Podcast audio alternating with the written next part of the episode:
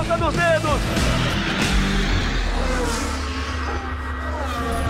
Hora de velocidade no GE. Globo e no Sport TV. Tá começando mais um episódio do Na Ponta dos Dedos, o podcast para você que é apaixonado por velocidade, com os meus parceiros Rafa Lopes e Luciano Busto. Tudo bem, Rafa? Rafael Lopes. Tudo bem, Bruno? Um abraço para os amigos ligados na Ponta dos Dedos. Tudo bem, Luciano? Mais uma vez aqui com um convidado super especial, né? Uma das maiores presenças da história da Stock Car. E claro, vamos falar muito também sobre o título, né? O bicampeonato do Max Verstappen. Tem muito assunto para a gente comentar nessa edição do Na Ponta dos Dedos. Uma espécie de anticlímax, né, Luciano Burch? Não tem jeito, mas é óbvio que a gente vai falar do bicampeonato do Verstappen. Tudo bem, Lu?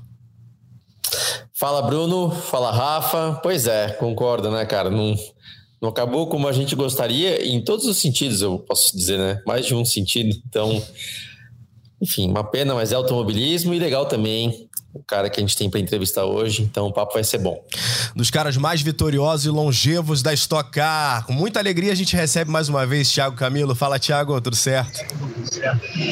Tudo certo, Bruno, Rafa, Lu. Obrigado pelo convite mais uma vez. É isso aí, vamos falar bastante de automobilismo e quem sabe até puxar o papo um pouco para fora de outro esporte, né? Opa! Opa! é, Será? né, né? Vamos. Luciano já até com a sua cabeça ali, ó. Não, mas o Luciano tá bem também nesse tal esporte aí que o Thiago é, quer né? falar. O, Luciano tá bem também, não, não dá pra. Ele não pode reclamar. Bom, você conhece muito o Thiago Camilo piloto, enfim, da estoque, de outras categorias, mas a gente traz uma matéria agora, já no início desse papo, do Felipe Cury, que traz um pouco da intimidade do Thiago para que você poder, possa conhecer um pouco mais. Vamos ver. Pro Thiago Camilo, mudou tudo. Antes era um cara totalmente é, tranquilo com relação ao horário, à rotina, e hoje em dia eu tento adequar um pouco mais uh, a rotina para estar tá do lado dela. A chegada da Luísa traz aí uma série de responsabilidades e, é claro, desafios. Babona. Nossa senhora, tá babando tudo. Difícil mesmo é saber quem baba mais, né, Thiago? Olha o pescocinho maduro. É. Ah, pena que não dá para ficar o dia inteiro desse jeito aí. Não tem como, vida de atleta é assim mesmo. Na academia, a Luísa dá lugar para o personal trainer, uma companhia, digamos, menos fofinha. Vamos, vamos, vamos preparador físico passou a acompanhar o Thiago Camilo em todas as corridas. Uma novidade que vem ajudando. E o cara não dá sossego, não. Fica em cima até na hora da entrevista. Ah, estou preparado pelo menos para o dobro do que eu vou enfrentar dentro do carro. É, se tivessem quatro baterias é, dentro de um final de semana, eu estaria preparado para isso. Todo esse trabalho fora das pistas vem dando resultado aqui, dentro delas. Nas duas primeiras etapas do ano, o Thiago largou na frente e ainda venceu uma corrida, encerrando um jejum de mais de um ano sem vitórias. Isso deixa a gente muito animado para a sequência do campeonato. É um sinal que a gente está com o carro bem ajustado. Eu acho que também é pressão, né, de que a esposa dele no ano passado estava grávida e agora a neném já nasceu, já está com, sei lá, seis meses. Então isso aí também já dá uma mudada na pessoa, né? Depois de um 2018 complicado em termos de resultados, ele sente que definitivamente a sua vida mudou. E quando você pergunta que Thiago é esse de 2019, ele responde. Tem um Thiago um pouco mais maduro e com a certeza do que precisa para buscar o campeonato da Stock Car. Mais feliz também? Mais feliz, sem dúvida.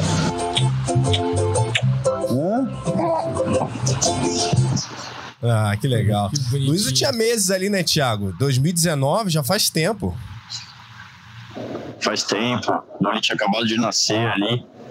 É, uma grande alegria aí na minha vida mudou bastante, com certeza.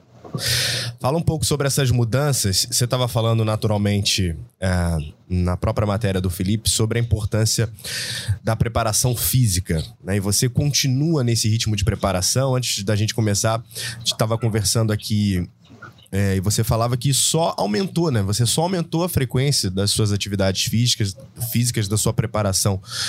Como isso tem te ajudado especificamente nesse ano, assim, em que você tá na estoque, mas também dedicado a outras categorias? Fala um pouco sobre todo esse processo, Thiago.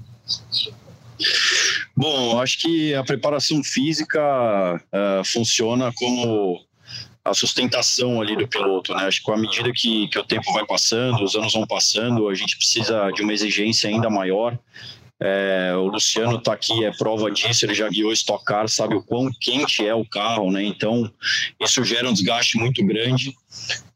E eu tenho feito também, como você bem citou, corridas fora do Brasil de longa duração, onde o carro também é muito quente, embora a gente tenha um sistema lá de, de ar-condicionado, é, isso perde um pouco de potência, então a gente não pode utilizar isso durante as voltas normais de corrida, só durante intervenções de safety car.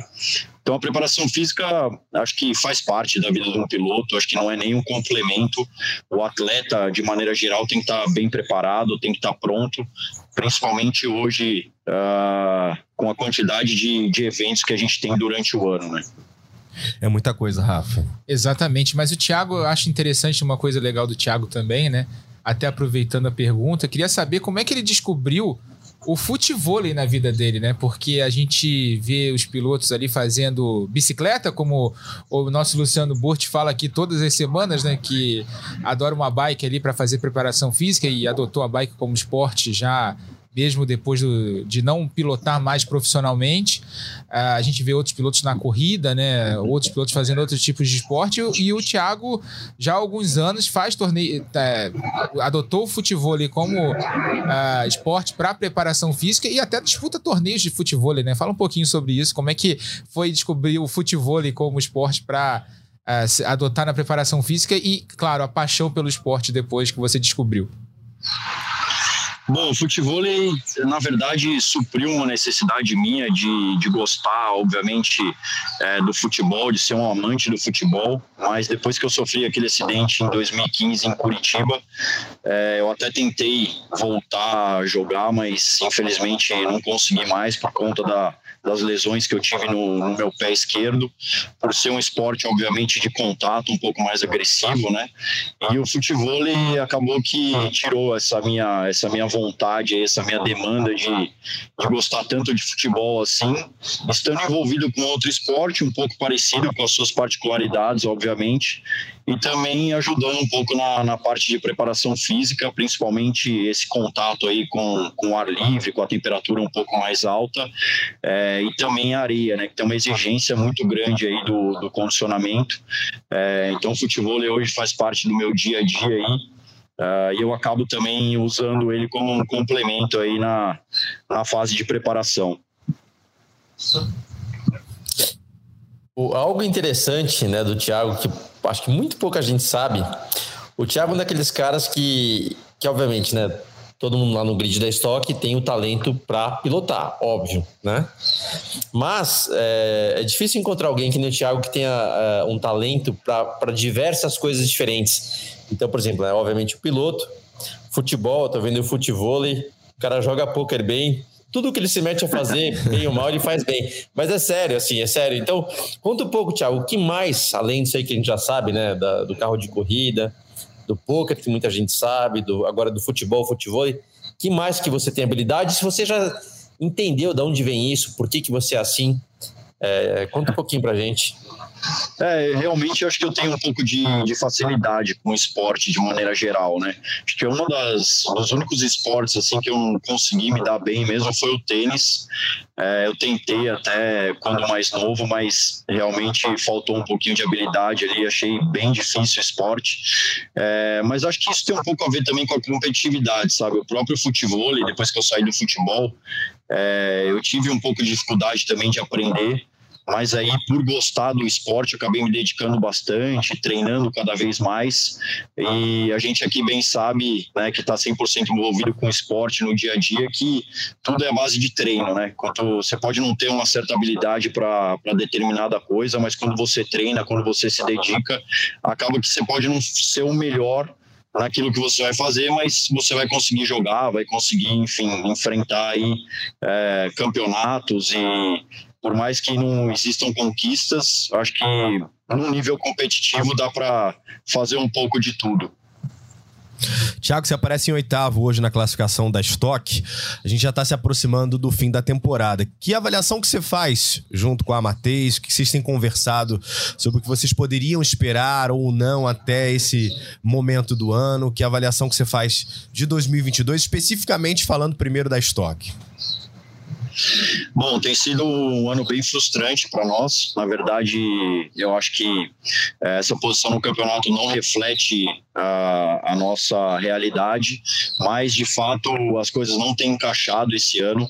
É, pelo, pelo momento que a gente atravessou o ano passado, vencendo a última corrida é, e sabendo que a gente tinha um déficit em relação ao equipamento, principalmente a montadora, né, a Toyota, a gente tinha ainda uma, uma particularidade ali, uma deficiência em relação à performance e ao Chevrolet, e mesmo assim a gente conseguiu brigar pelo campeonato, a gente fez uma segunda metade do ano passado muito boa, a gente esperava com essas atualizações estar mais competitivo e hoje eu acho que não tem nem como a gente usar isso como desculpa, os equipamentos são sim muito parecidos, é, graças ao trabalho aí que, que toda a categoria fez é, em estudo de performance.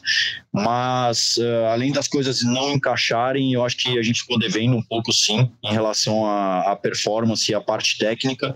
É, e a gente tem trabalhado bastante, principalmente nesse final de ano aí, para entender o que, que, o que, que aconteceu com a gente, é, por que, que a gente, é, além de não estar figurando entre os primeiros constantemente, a gente tem essa variação de performance de pista para pista, e a gente sabe que o Stock Car é um campeonato de, de regularidade, né? É, você depende ali de estar constantemente, constantemente entre os seis primeiros para conseguir brigar pelo campeonato, isso não tem acontecido com a gente, então, é, além de frustrante, está sendo também uma fase de entendimento para saber como que a gente vai reagir, é, o que, que a gente vai adotar nessas últimas três corridas para tentar mudar alguma coisa para o ano que vem e partir de um novo, de uma nova linha de, de trabalho. Eu ia até te perguntar agora sobre essa fase final de campeonato. A gente tem justamente uma rodada dupla em Goiânia, né? Uma corrida no misto no sábado, uma corrida no anel externo no domingo, que são sempre uma etapa, é uma, sempre uma etapa muito complicada, porque você precisa mudar o acerto do carro completamente eh, do dia para a noite, né, de um dia para o outro. E, domingo, e, e, a decisão do campeonato em dezembro, né, dia 11 de dezembro, mudou. Aliás, trazendo a notícia aqui, que a gente já é. vem falando já há algum tempo aqui no Na Ponta dos Dedos, confirmada a decisão do campeonato vai ser no dia 11 de dezembro em Interlagos, né, não vai ser mais em Brasília. Brasília, as obras não ficaram prontas né, a tempo ah, deve ser a abertura do campeonato do ano que vem, então Interlagos recebe a decisão da Stock Car no dia 11 de dezembro. O que, que você espera para Goiânia né, nessa loucura de misto e anel externo em apenas um fim de semana. E o que, que você achou dessa mudança para Interlagos, né? da decisão, mais uma vez, do campeonato em Interlagos? No ano passado, você quase marcou a pole position lá, venceu a primeira corrida do fim de semana, é o maior vencedor em Interlagos já, né, Thiago Camilo? É, o que, que você espera dessas últimas três corridas do ano?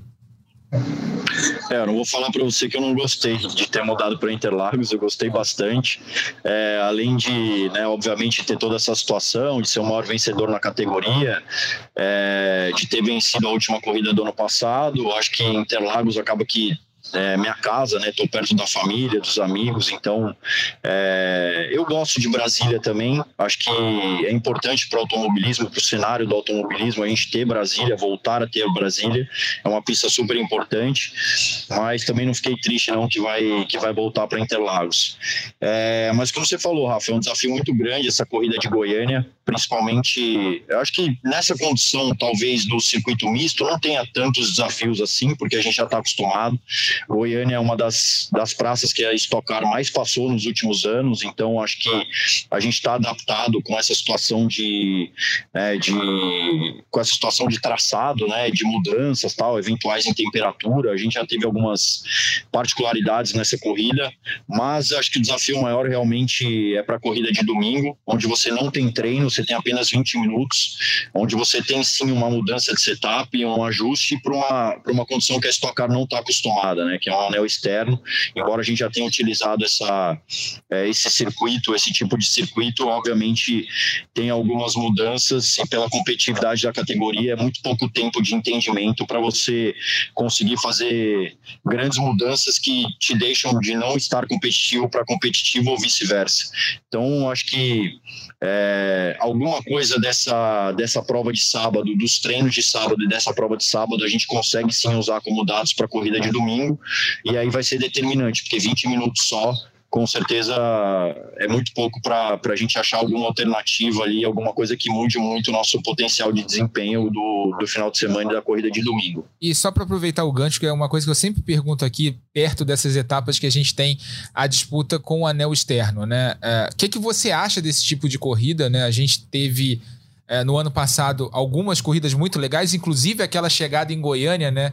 Você e o Ricardinho perdeu a corrida ali por muito pouco. Impressionante. Pou, pouquíssimos milésimos ali. A gente teve nesse ano a etapa do Rio de Janeiro numa espécie de anel externa, né? no, no aeroporto do Rio de Janeiro. A gente teve ano passado em Curitiba, esse ano a gente não teve Curitiba porque o autódromo acabou, mas Goiânia de novo recebendo uma, uma prova no anel externo. O que, que você acha desse tipo de corrida na Stock Car atual? Acha que é válida? Como é que, como é que você vê esse tipo de corrida em anel externo?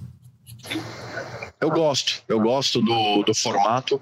É, é um formato, obviamente, que eu acho que nivela um pouco mais uh, por baixo, né? Eu acho que existem ainda algumas pequenas diferenças em relação a desempenho de motor. E quando a gente está falando de diferença também na Stock Car, a gente não está falando de nada absurdo, tá? A gente está falando de um décimo de segundo numa volta, que numa condição dessa de, de traçado de anel externo, te tira para brigar pela pole e te coloca para brigar entre os dez primeiros.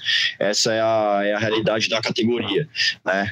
Uh, então é um formato que eu gosto, acho que olhando um pouco pro, do ponto de vista do público, traz um pouco mais de, de atratividade, né? Tem mais ultrapassagens, mais uso do botão de ultrapassagem, mais dinâmica na, na corrida, então acho válido é, e gosto do, do, do sistema. Como você falou, ano passado tive a chegada mais emblemática aí, talvez a Stock Car, por milésimos acabei perdendo a corrida pro, pro Ricardinho, mas se você for, for analisar o contexto todo dessa prova, independente de não ter vencido, foi muito legal as últimas voltas ali, a disputa, estavam quatro, cinco carros brigando pela, pelas primeiras posições, ninguém sabia quem ia ganhar a corrida. Eu acho que do ponto de vista de entretenimento é isso que o, que o público quer ver, uma prova cada vez mais emocionante. Eu acho que o anel externo traz essa proporciona ao público essa essa dinâmica. Luciano? trazer um ponto que a gente sempre fala, né, Bruno, em transmissões, quando o Thiago aparece, a gente está sempre tocando esse assunto. O Thiago, um dos maiores vencedores da Stock, é, que ainda não venceu um campeonato. Assim, quando se fala em Thiago Camilo, é difícil lembrar que ele não foi campeão ainda, né? Já fez diversas temporadas que ele foi destaque, que poderia ter vencido, mas não venceu. E aí, Thiago, eu te pergunto, né? Lembrando que a gente correu bastante tempo junto, lembro de situações que, por exemplo, que você estava com o Mauro Voga na equipe do Mauro, que seu carro era um foguete, cara. Você era extremamente rápido, fazia muitas poles, vencia corridas, mas a equipe não era uma equipe estruturada porque tinha carro quebrava, o pit stop não era bom, tinha um problemas e aí, obviamente, acabava prejudicando na pontuação do campeonato. Depois você foi para equipes melhores, vamos dizer assim, mais estruturadas, com mais experiência no caso do Andrés, né, um dos maiores vencedores da categoria também, e de repente o negócio também não encaixou. Olhando para trás, mas eu estou falando isso olhando para trás, justamente olhando para frente, tá? O que, que você aprendeu com tudo isso? De onde você acha que veio essa, esse motivo, né, de você já ter vencido tanto, ter sido tão rápido, tão competente, mas não ter vencido o campeonato? O que, que você olhando para trás você aprendeu e que você acha que precisa então para o seu futuro ser melhor? Bom, primeiro eu aprendi a respeitar o tempo. Acho que é, se tiver que acontecer, as coisas vão acontecer com, com, naturalidade. Eu uso isso, o fato de não ter sido campeão da Stock Car, sempre como algo motivacional e a busca de querer sempre mais. Né? Acho que isso é um dos motivos também da, de dedicação maior aos meus treinos físicos, mentais. É, do que vem da minha parte, eu posso te dizer que hoje eu sou um piloto muito mais preparado do que eu era antigamente e, e não meço esforços para estar tá cada vez mais pronto para disputar um título da Stock Car. Eu entendo que, independente de estar em equipes diferentes, concordo com você que já passei pelas equipes mais estruturadas e estou hoje numa, numa das equipes que tem essa estrutura para me oferecer o título. Mas aí acho que são combinações de coisas. O próprio Meinha em, em 2013 é, ter perdido aquele campeonato a duas voltas do final, quando eu liderava a corrida e precisava de um sexto lugar, e a duas voltas do final quebrou meu câmbio. Eu acabei chegando em sétimo, o Ricardinho acabou chegando em segundo. Eu acabei perdendo o título num cenário que, se você for colocar estatisticamente, é, percentualmente, acho que isso é, matematicamente, sei lá, existiria 5% de chance disso acontecer e acabou acontecendo. Então, o que eu posso dizer é que, da minha parte, sim, houve um aprendizado muito grande. Eu acho que hoje, na Stock Car, o entendimento que eu tenho é um campeonato de regularidade. Uh, talvez em 2019, tendo feito seis poles e vencido seis corridas, você voltar um pouco atrás também, é, num passado próximo, eu tive a quebra do meu motor em Santa Cruz, que eu fiquei fora de duas etapas, cheguei lá líder, saí em segundo, é, me faltaram 15 pontos naquele campeonato, eu perdi 30 naquele final de semana de Santa Cruz, numa quebra de motor, que não é culpa da equipe, você sabe bem como é que funciona o sistema lá na Stock Car. Então, é, eu acho que é isso, é continuar, continuar me motivando, é, buscando o meu melhor em relação à performance e trabalhando cada vez mais é, nesse entendimento do que, que, do que, que a gente precisa para buscar o campeonato. Tiago, falando um pouco sobre teus desafios fora da estoque, né? Recentemente você participou lá em Termas do Rio Rondo, na estreia do Corolla TCR, e você participou dos testes também desse carro, tá com um piloto de desenvolvimento da Toyota, imagino que toda a tua experiência acumulada dentro da estoque esteja te auxiliando também nesse momento.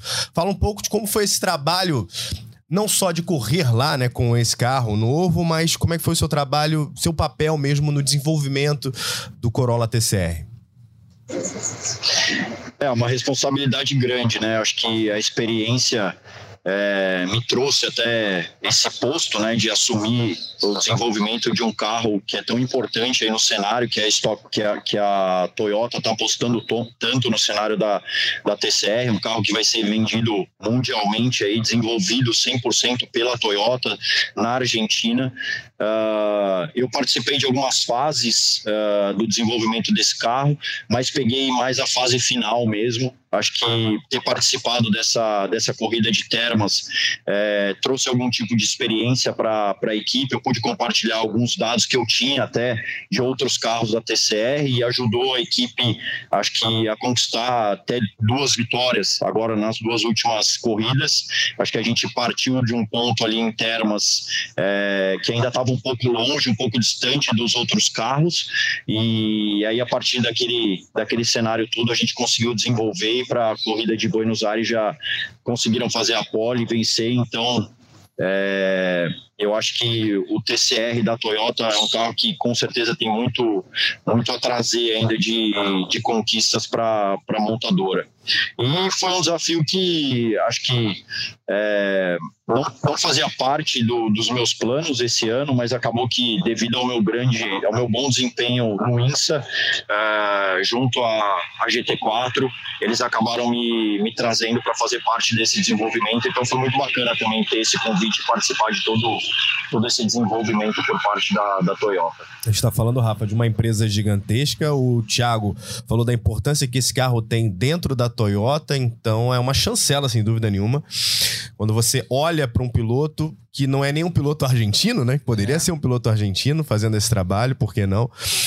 E a escolha pelo Thiago para fazer um trabalho como esse chancela toda a experiência que ele tem, a, a qualidade que ele tem para poder desenvolver esse trabalho. É um carro que está sendo construído na Argentina para ser vendido mundialmente, inclusive é o conceito uh, do TCR, né? Um carro construído num local, né? E vendido para todas as categorias uh, mundialmente. Ele não é mexido pelas equipes, né? Ele é desenvolvido pela fábrica de, dentro do conceito do TCR e vendido mundialmente, né? O Thiago participou do, do desenvolvimento, correu na abertura, uh, na estreia desse carro uh, no TCR South America e ele vai passar a ser vendido mundialmente a partir do ano que vem.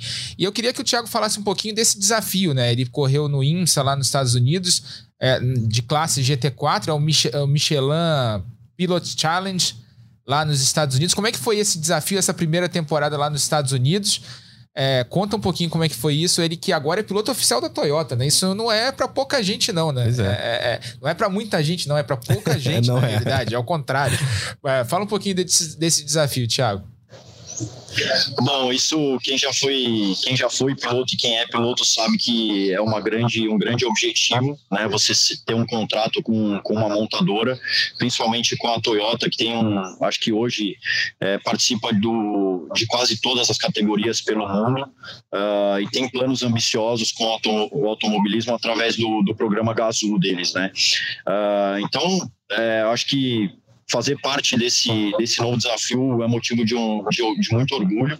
É um grande desafio, de fato, porque eu não conhecia nenhuma pista nos Estados Unidos, então é, é um cronograma muito apertado é, esse do INSA da GT4, onde você tem dois treinos de 40 minutos, já tem a classificação e a corrida, sendo que nesses dois treinos você tem que dividir o carro com o piloto gentleman, que geralmente é um piloto que precisa mais de tempo de adaptação ao carro e à pista que um piloto profissional. Então, acho que tudo isso uh, deixou esse desafio um pouco maior, mas também uh, mostrou o potencial de trabalho. Estou muito feliz com o que eu consegui fazer lá esse ano, com o que eu consegui apresentar e com boas perspectivas para os próximos anos e planos ambiciosos aí para quem sabe é, seguir os passos, acho que até de outros pilotos brasileiros que começaram também dessa forma, é, engatinhando lá no, no automobilismo americano e hoje são grandes né? É, em categorias não só de GT, mas também de protótipos mundo afora. Vídeo Felipe Fraga, o Daniel Serra e outros nomes aí que a gente tem, Augusto Farfus. Então, o que eu busco no futuro é são planos parecidos com, com os deles. Luciano? Você é, meio que respondeu o que eu ia perguntar, né? Porque eu vejo que você está correndo em diversas categorias, é, não só aqui no Brasil, né? Que você disputa algumas, mas nem você falou lá fora também. O que, que você entendeu que é diferente, Thiago? Né? Você é um, obviamente, te conheço da Stock, a gente conhece muito bem Stockar, mas o que, que você sentiu? Eu tenho referência, por exemplo, da Europa, que eu andei muito tempo lá, conheço o automobilismo europeu, mas o americano pouquíssimo, né? Nem tanto. O que, que você sentiu de diferente como piloto de dentro do carro, né? Competindo com os outros pilotos na pista e principalmente fora do carro, trabalhando com a equipe, etc. O que, que você achou lá de repente melhor que a gente poderia evoluir aqui no Brasil, comparando realmente essas categorias? Bom, é um automobilismo completamente diferente por cultura. Acaba que já a maneira de, de lidar com o engenheiro, de trabalhar em equipe é completamente diferente.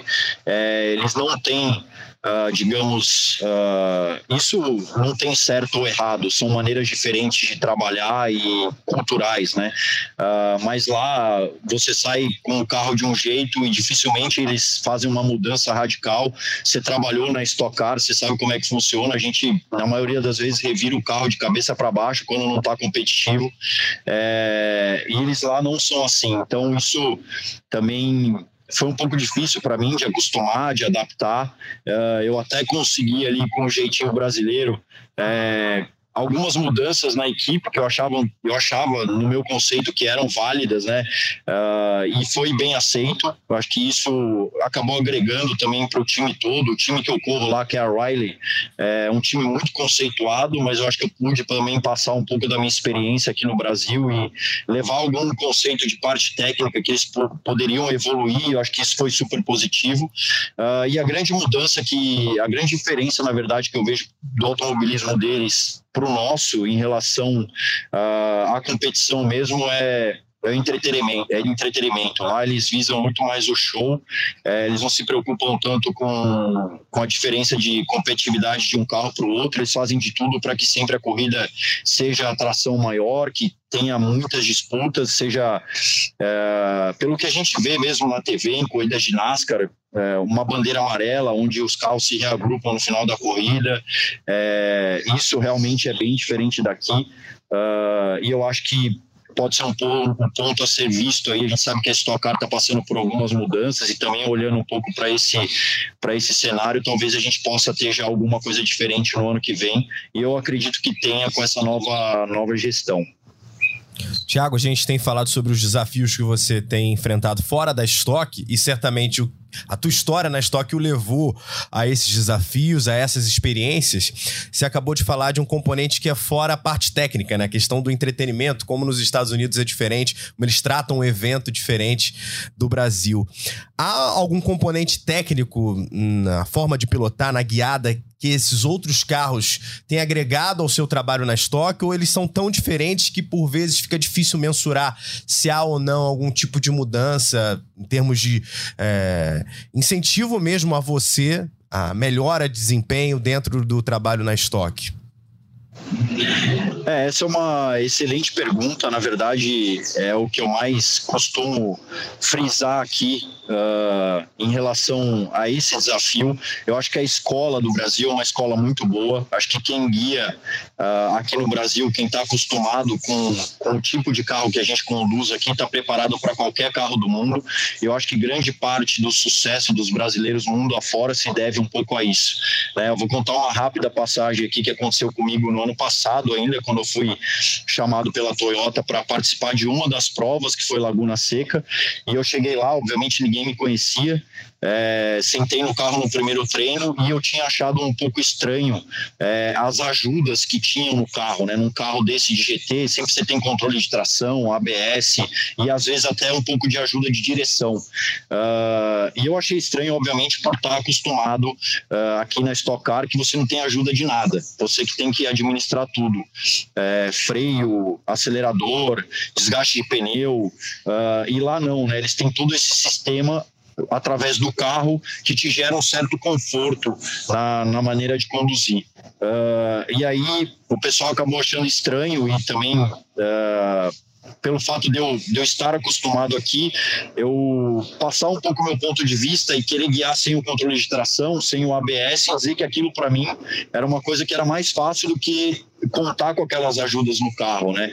Uh, e para eles isso é uma coisa que é, de repente eles enxergam o piloto como, como um ET. Eles assim, cara, como que esse cara consegue é, guiar um carro sem ABS ou sem controle de tração? E na verdade eu acho que talvez se fosse o caminho inverso, um piloto que está tanto acostumado com ajuda não conseguisse guiar um Stock Car é, e sentisse muito mais dificuldade. Então acho que Uh, do ponto de vista técnico, ter essa escola, ter essa formação na minha carreira me ajudou muito. Uh, o automobilismo também é diferente nesses pontos lá. Esses carros de GT são mais fáceis de conduzir, você sente mais facilidade justamente por pelo fato do, do apoio tecnológico que eles têm que aqui a gente não tem nada, né? Então acho que grande parte aí do, do sucesso dos pilotos brasileiros no mundo afora acho que também se deve um pouco a isso. As escolas aqui são bem diferentes das escolas de lá. É, Bruno, a gente tem que liberar o Thiago, né? Já está chegando o horário dele, mas eu quero mostrar um vídeo aqui antes, antes da gente terminar.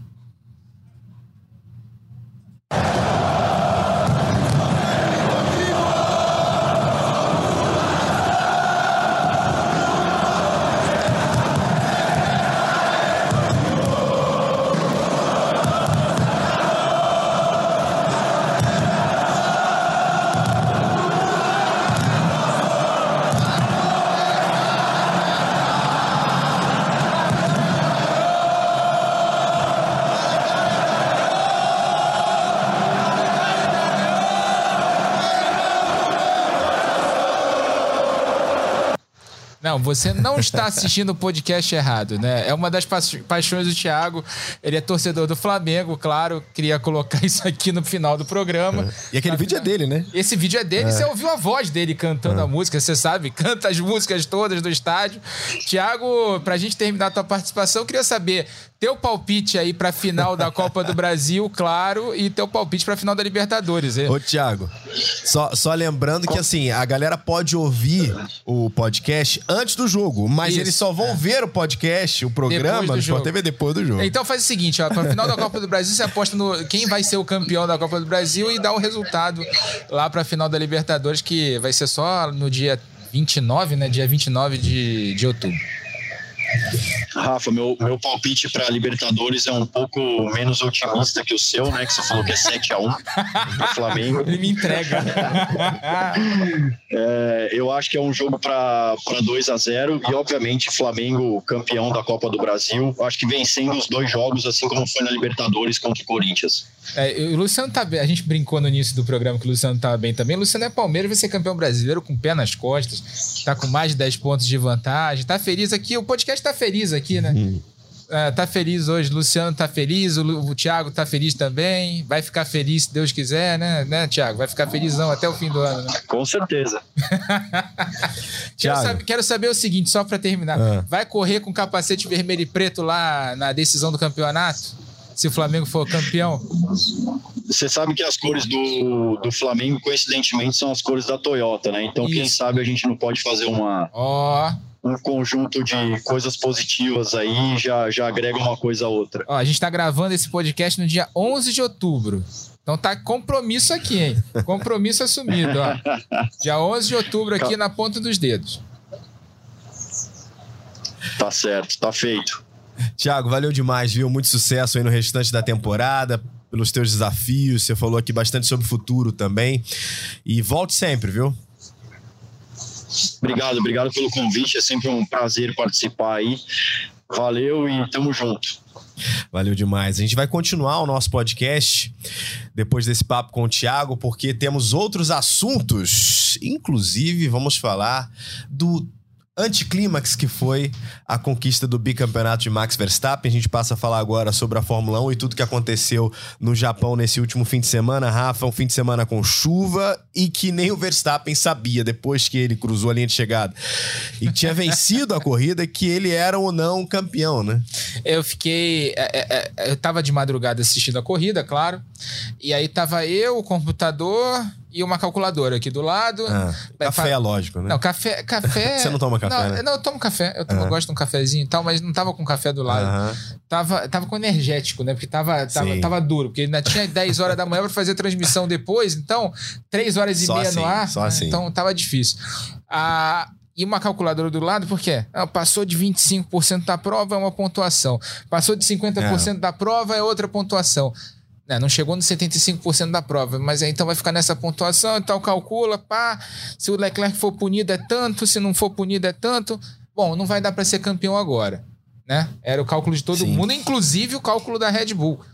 É, o Verstappen e a Red Bull achavam que era que ele não seria campeão lá. Inclusive tem um vídeo muito legal no, no, no Instagram da, da própria Fórmula 1, o Leclerc, o Verstappen chegando depois da entrevista com o, o, o Johnny Herbert lá na é, embaixo do pódio, ali logo depois da, da, no parque fechado, né? Logo depois de parar o carro, em que ele é comunicado que ele é campeão do mundo, ele não acredita no Johnny Herbert. ele chega na salinha lá do antessala do pódio, né? E aí perguntam para ele: "Champion? É campeão?" É ele: "Não, não". É, é ele: "Não". Aí o "Não, champion". Não, não, não campeão. Aí ele: "Não, você é campeão". Aí ele: "Ah, sou campeão, é". É verdade esse bilhete. Só ali que ele acreditou que ele era o campeão do mundo. Quer dizer, foi uma lambança daquelas inacreditáveis. A FIA não consegue passar um fim de semana sem fazer uma besteira, né? e sabe o que me vem à cabeça, Luciano? A gente fala tanto sobre cuidados com o próprio evento, né? É, cada vez mais, seja no automobilismo, em qualquer esporte, que você comunique, seja claro com o seu público, né? Para que você, inclusive, crie mais público, né? Para que as pessoas se sintam seguras quando estão observando ali o que está acontecendo. E a gente teve nesse fim de semana exatamente o oposto do que deve ser feito com um evento, ainda mais um evento desse porte, como é a Fórmula 1. Exato, Bruno. Eu, eu comparo é, que nem é, comemorar gol de futebol depois da decisão do VAR, né? não, não, não, adianta, cara. Não é igual e o gol do futebol ainda é só uma partida, mas a gente tá falando aqui do, do campeonato de Fórmula 1. Sim.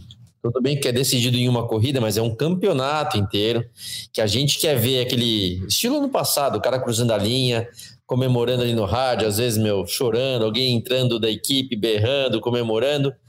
Nada, né? Só que não, dessa vez não teve nada disso.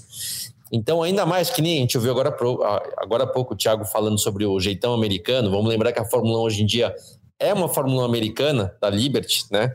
A detentora dos direitos, a promotora é americana, então é totalmente ao contrário daquilo que eles querem para o espetáculo. Então, assim, é uma falha muito grande de todos. O regulamento, cara, regulamento todo mundo já sabe, tem que ser é, tem que ser claro, tem que ser fácil de entender, não pode complicar demais. E esse regulamento que escreveram, então, do ano passado para esse, em relação a essa pontuação, super complicado de entender. Bom, ninguém entendeu. Então, uma pena, porque uma decisão com tanto mérito do Verstappen, com tanto mérito da Red Bull, a gente queria ver os caras comemorando muito mais. Viu somente quem acompanhou, quem segue mídias sociais, que vê lá a comemoração deles no box. Cara, mas não é isso que a Fórmula 1 tenta passar né, ao público. Então, uma pena, né, não faz sentido. É... Enfim, cara. É, não, é isso, né, Luciano? É isso. Tem muito o que falar, assim, mas é, é, é uma pena, porque é um, um, campeonato assim difícil, tá? De ganhar dessa maneira, com tanta Sim. antecedência, com tanto mérito, com tantas vitórias e uma comemoração decidida, decidida ali no VAR. Então, é pois isso. é. E é difícil, né, Rafa? Você não falar sobre isso mesmo é. quando se tem um cenário como foi, um cenário dominante da Red Bull e do Verstappen. Eu, ali durante a madrugada, né, eu fui escrever o texto pro, pro Voando Baixo, eu tentei não falar da FIA, aliás, não falei, falei tem um detalhezinho lá falando só da, do que aconteceu no fim da corrida, para justamente falar do que o Verstappen e do que a Red Bull é, fizeram ao longo da temporada, porque para mim foi uma temporada dominante do conjunto Red Bull e Verstappen. Mas agora a gente está falando já três dias depois, né? Dois dias depois, três dias depois, está gravando na terça-feira. Então a gente tem que falar da FIA, né? Temos que falar da FIA. A gente já falou bastante naquele vídeo depois da corrida, eu e Luciano, a gente gravou para o GE, falamos bastante da FIA. E tudo uhum. isso aconteceu por causa de um erro da direção de prova, mais um erro da direção de prova, que começa a corrida de forma errada, por causa daquela chuva lá no início da prova, né? Começou a chover ali pouquinho antes da largada, tava chovendo, uma garoazinha, uma chuva que molhou a pista, e pouco antes da largada aperta a chuva. E o nosso diretor de provas, o português uh, Eduardo Freitas, né, que está revezando o cargo ao longo da temporada com o alemão Nils Wittich, é, nessa etapa era o português, ele não declarou wet race. Para quem está em casa, o que, que é a wet race?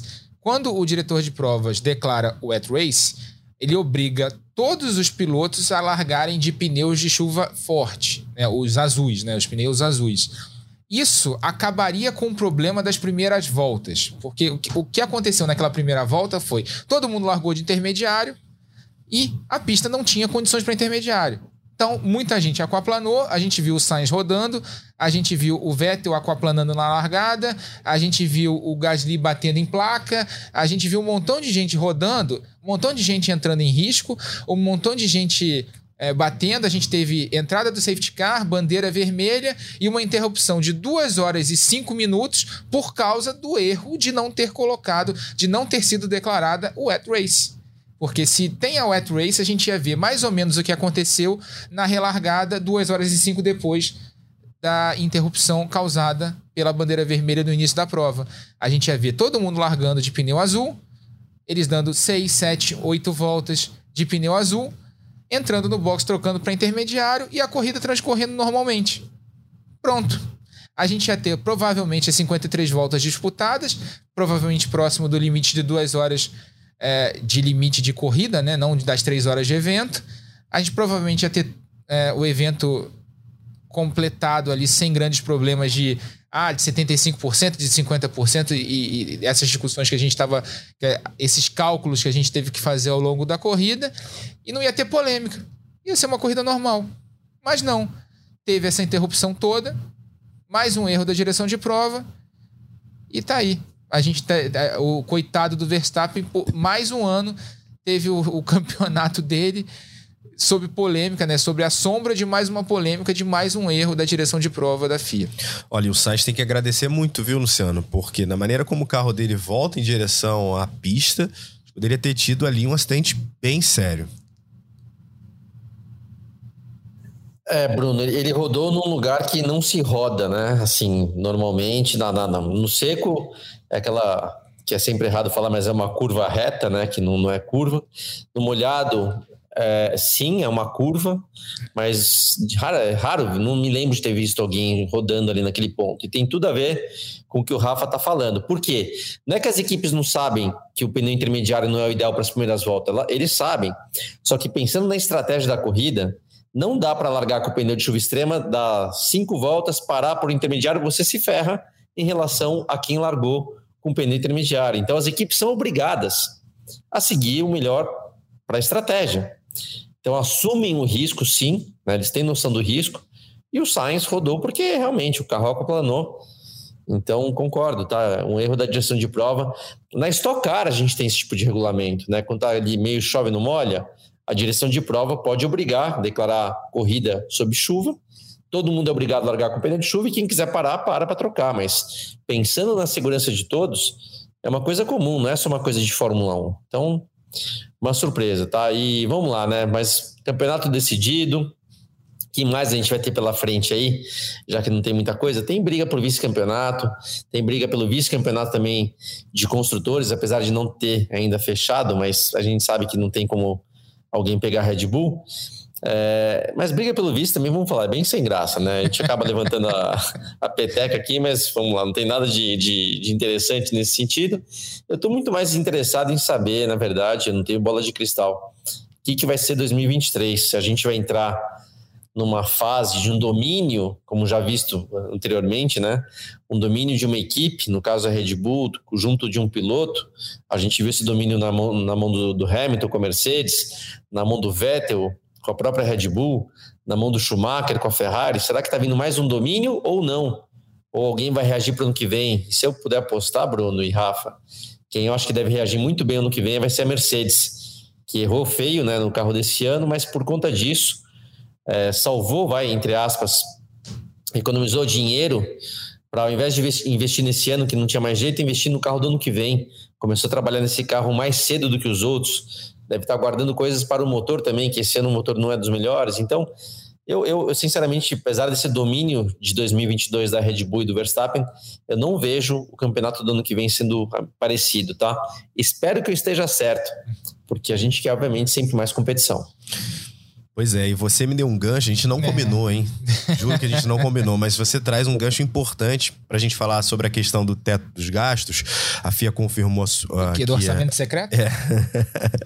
Tem orçamento secreto na Que a Red Bull também, gastou mais do que deveria em 2021 e o Luciano estava falando sobre a, todo o trabalho que se tem no ano anterior para se desenvolver o carro do ano seguinte. Uma das questões que a Ferrari, a Mercedes principalmente reclamavam, né, era de que a Red Bull poderia ter utilizado esse é, passado o limite do teto dos gastos justamente para desenvolver um carro tão espetacular como fez em 2022, Rafa. Não, e, e, ontem, ontem a FIA finalmente divulgou lá o comunicado oficial, né, com as contas das equipes, não detalhando as contas, mas falando quem cumpriu o regulamento e quem não cumpriu.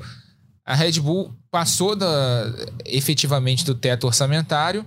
Eles chamam de minor breach, né, de uma quebra pequena, fica dentro dos tais, dos tais 5%, que equivalem mais ou menos a 7,5 milhões de dólares.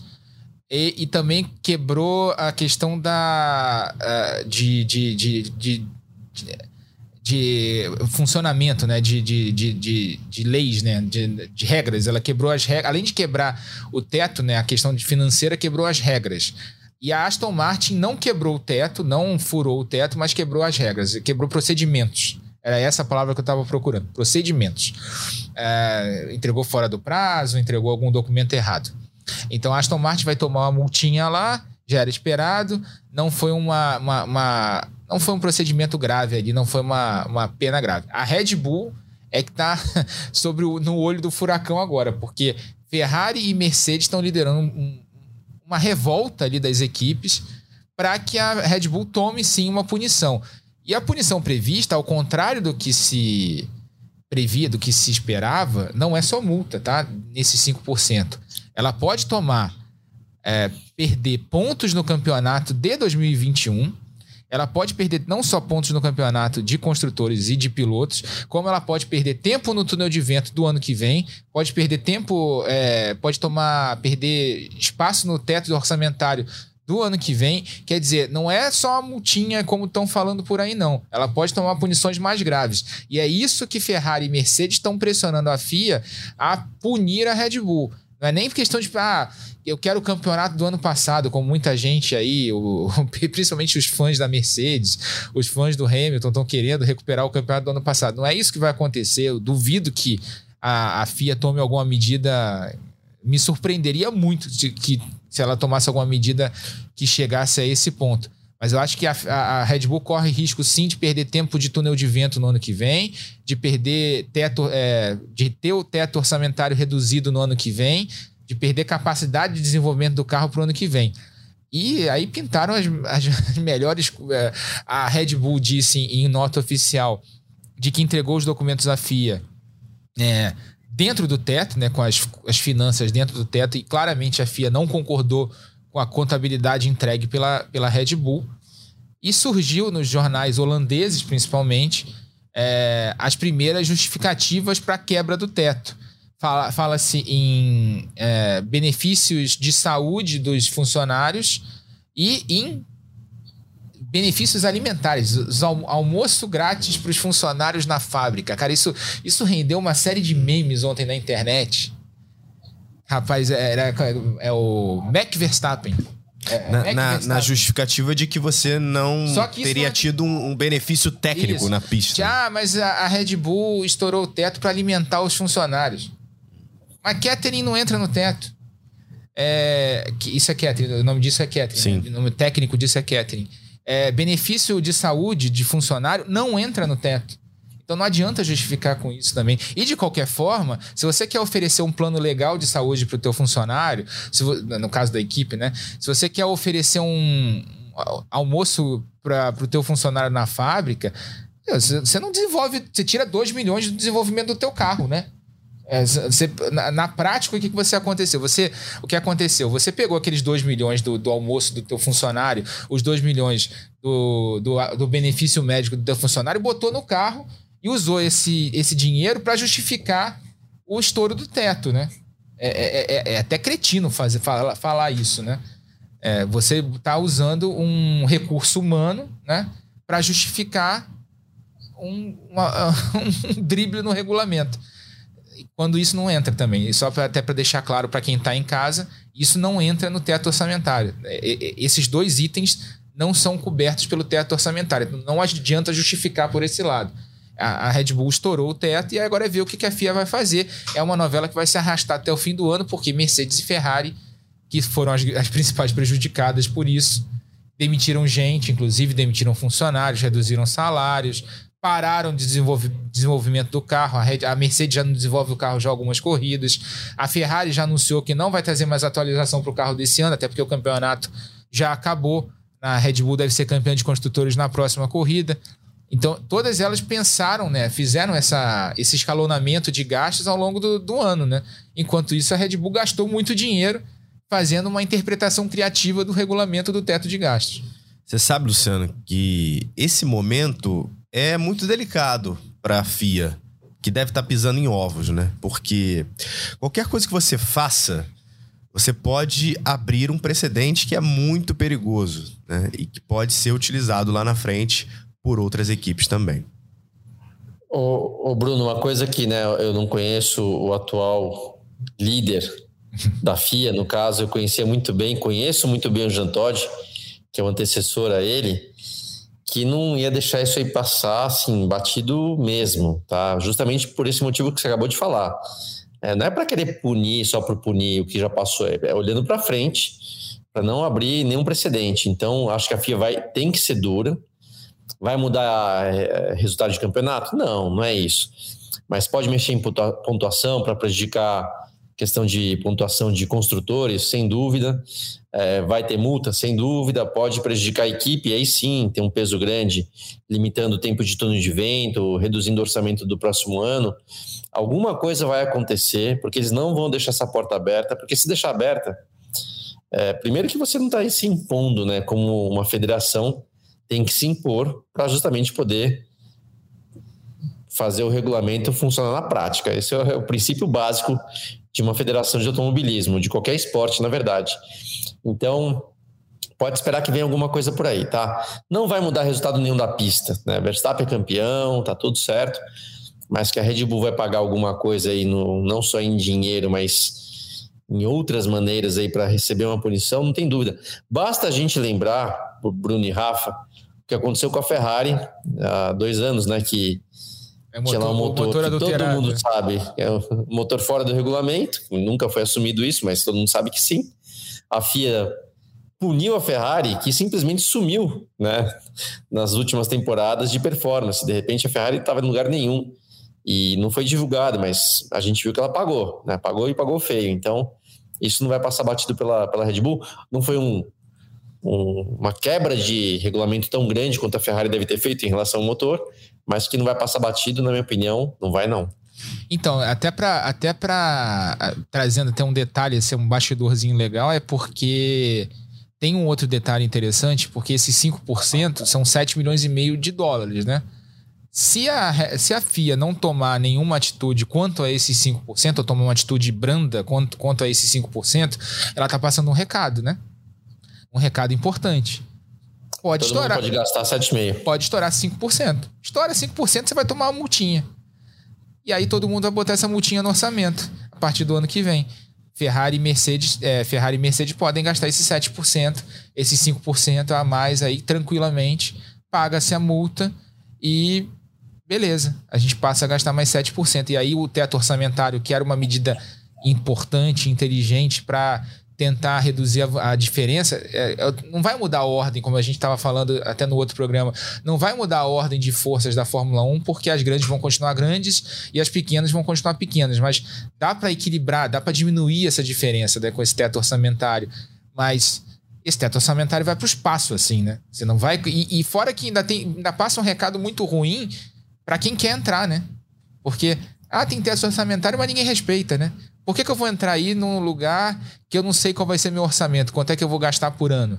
É, qual é o recado que você passa para uma Audi da vida que, que anunciou a entrada? Para uma Porsche que queria entrar? Para outras montadoras que poderiam querer entrar? Para uma Alfa Romeo que está querendo comprar a Sauber, por exemplo? Sim.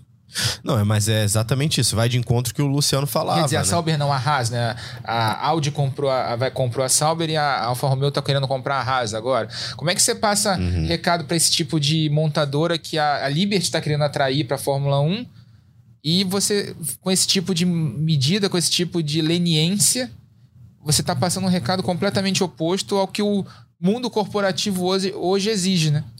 E é muito do que o Luciano estava falando, mais do que a, a gente deduzir algum tipo de mudança para o campeonato de 2021, né? A gente a gente está falando agora da conquista do Verstappen já de 2022. Mais importante do que qualquer outra coisa é falar do futuro, né? Exatamente. né? Do que vai acontecer daqui para frente, porque de fato, se você abre um precedente, você sabe que lá na frente um preço alto pode ser pago e os assuntos podem ser muito mais é, sérios e envolver muito mais dinheiro do que a gente está falando agora, né? Exato. E o futuro da categoria está em jogo. O futuro da categoria está em jogo. Rafael Lopes, Luciano Burti, meus parceiros, muito obrigado ali. Aqui, aliás. Aqui. ali, Luciano, aqui a gente. Obrigado demais, viu? Valeu, Rafa. Valeu, Bruno. Valeu, Lu. Um abraço para quem está ouvindo o Na Ponta dos Dedos e Fim de semana tem bastante corrida, tem brasileiro de kart, tem Porsche Endurance Series, não vai faltar é atividade para você assistir aqui na tela do canal Campeão, na tela do Sport TV. Valeu, Luciano. Valeu, Bruno. Valeu, Rafa. Legal que você vê, né, cara? A gente tá aqui. Quantos, quantos podcasts já foram, Rafa? Sei que. Deixa eu ter a conta aqui. Ó, tá. foram. Esse é o 139. Uau. 139. E você vê que legal que a gente tá sempre trazendo gente boa, tipo o Thiago Camilo, cara, um baita piloto, um cara legal de escutar. A gente tá falando aqui sobre coisas boas de Fórmula 1.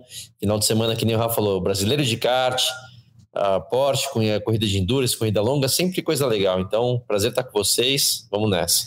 Vamos nessa. Lembrando que esse podcast tem a produção do Lucas Sayol a edição do Maurício Mota, a coordenação do Rafael Barros e a gerência do André Amaral. Velocidade nos canais Globo, emoção na pista. Na ponta dos dedos.